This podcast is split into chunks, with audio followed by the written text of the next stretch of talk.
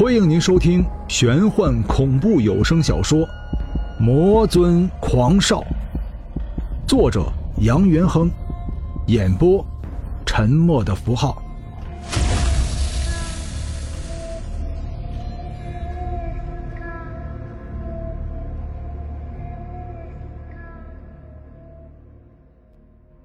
第五十八章。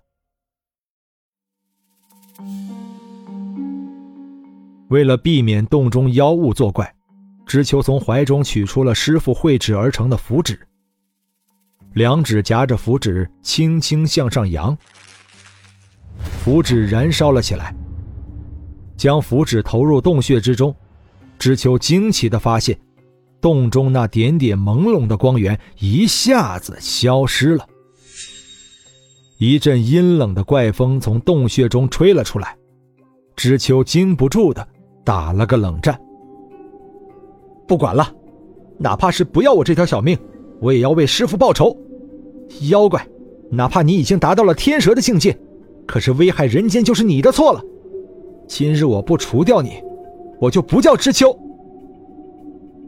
知秋狠狠地说着，又低头看了一眼洞穴，目力所及之处，能够看到洞穴底部的坚硬石块，没有犹豫。知秋朝着洞穴跳了下去，果然是一座空山，但见山中虽然空旷，却也晶莹明亮，如同白昼。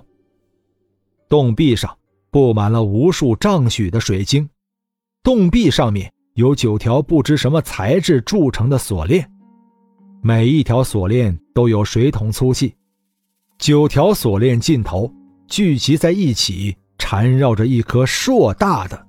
透明珠子，珠子之中似有似无的涌动着几个黑色的影子。知秋落脚处正是锁链，幸亏知秋多年跟随师傅习武，马步也扎得比较稳妥，因而站在锁链之上犹如平地。好险！知秋稳了稳身形，冷不丁的叫道：“啊！”知秋刚刚站稳，就禁不住叫了起来。只见锁链下方雾气朦胧，不是上面这么明亮，下面犹如黑夜，就像是混沌未开，天地未泯。雾气呈红色，淡红色的雾气下方，就是刚刚在池塘上面见到的那几条巨蟒。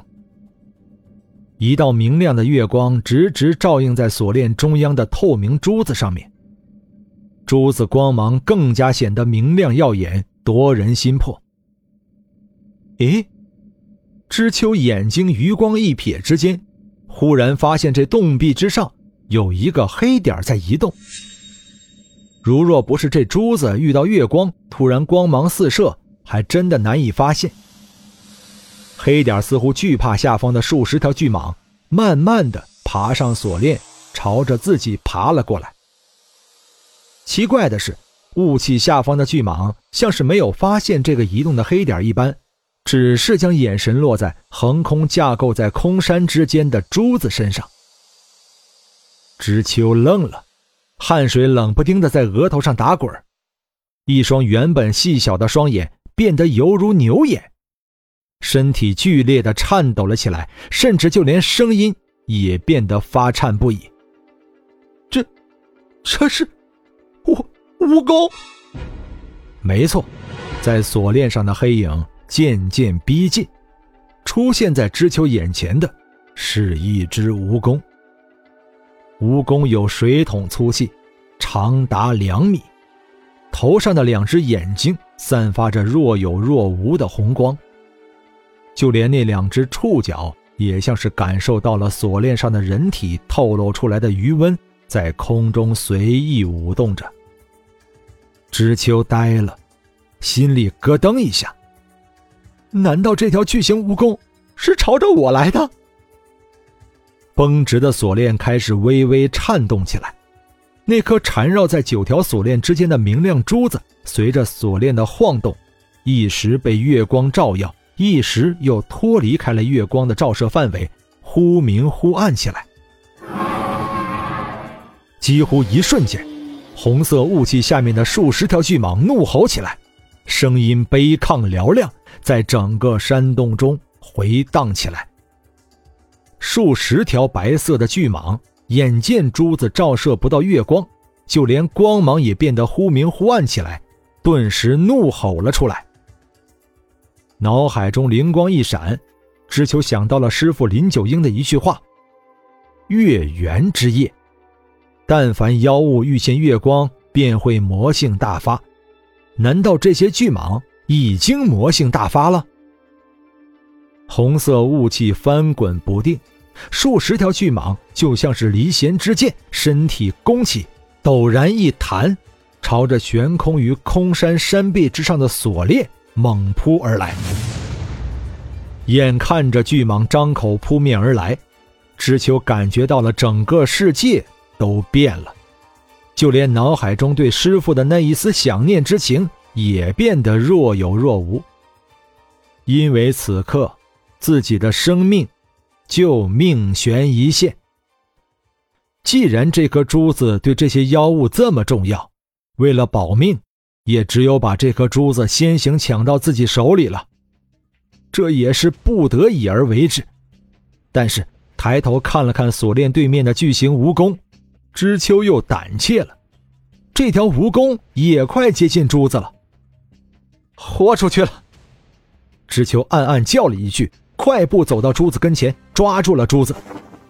光芒霎时消失，整个山洞变得黑暗一片，只能听到巨蟒的怒吼声以及两个红色的眼睛死死地盯着自己。以前知秋从来都不知道什么叫杀气，可是这一刻。知秋明白了，这种感觉就像是有着万千巨石压着自己的胸口，一股冰凉的感觉渗透了全身，让他想叫都叫不出来，只能眼睁睁地看着自己手足不能移动，甚至就连叫喊都变成了心中的暗语。火红色的眼睛到了他身前，巨蟒硕大的头颅也到了他脚下。那扑鼻而来的腥臭之气，让人忍不住就要吐出来。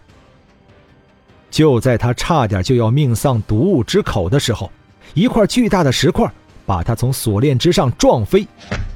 飞身在空中的知秋看到了巨蟒咬住了锁链，听到了蜈蚣与巨蟒游动时的沙沙声响。自己的生命就这样走到了头吗？自己还没有救出师傅，还没有娶妻生子，还没有尝到人生的最大快事，难道一切的一切就这样结束了吗？知秋的心灵也变得冰冷起来，就像是没有生机的石头。石头，一想起石头，知秋才仔细打量起将自己撞飞的石头来。石头撞击着自己的身体。那彻骨的疼痛感让他麻痹的大脑神经一阵清醒。这不是石头，这是蛤蟆。知秋仔细看来，撞飞自己的石头根本就不是什么所谓的石头，而是一只犹如巨石般的蛤蟆。因为他的身体在蠕动，他依然能够闻到那扑鼻而来的腥臭之气。这一惊非同小可。知秋只觉得自己全身冷汗唰的一下流了出来。这座山峰曾经是令人向往的神圣之地，可现如今却变成了令人难以寻味的五毒天堂。这里有巨蟒，有蜈蚣，有蛤蟆，难道说还有蜘蛛？撞飞在空中的知秋还来不及细想，身体已然撞在了洞壁之上。一阵彻骨的疼痛感瞬间传遍了全身，四肢顿时力量全失。蛤蟆与自己就像是高抛在空中的两块石头，以迅雷不及掩耳之势向下坠落。昏昏沉沉的间隙，知秋身体又一次有了知觉。那是一种被软体物质缠绕的感觉。蛤蟆落地，发出了一声闷响，自己的身体却缓缓地向着山顶移动着。眼前再次充满了那阵柔和的光芒。在这暗无天日的空山之中，这种见到光明的感觉，对于知秋来说，也许真的就是一种解脱。因为有光明，就有希望。现在知秋的眼中却充满了绝望。睁开眼睛看到的是一只硕大无比的蜘蛛。蜘蛛吞吐着丝线，丝线正好缠绕在自己的腰间。看着那双犹如恶魔般的通红色双眼，知秋彻底的绝望了，心里暗道：“我命休矣。”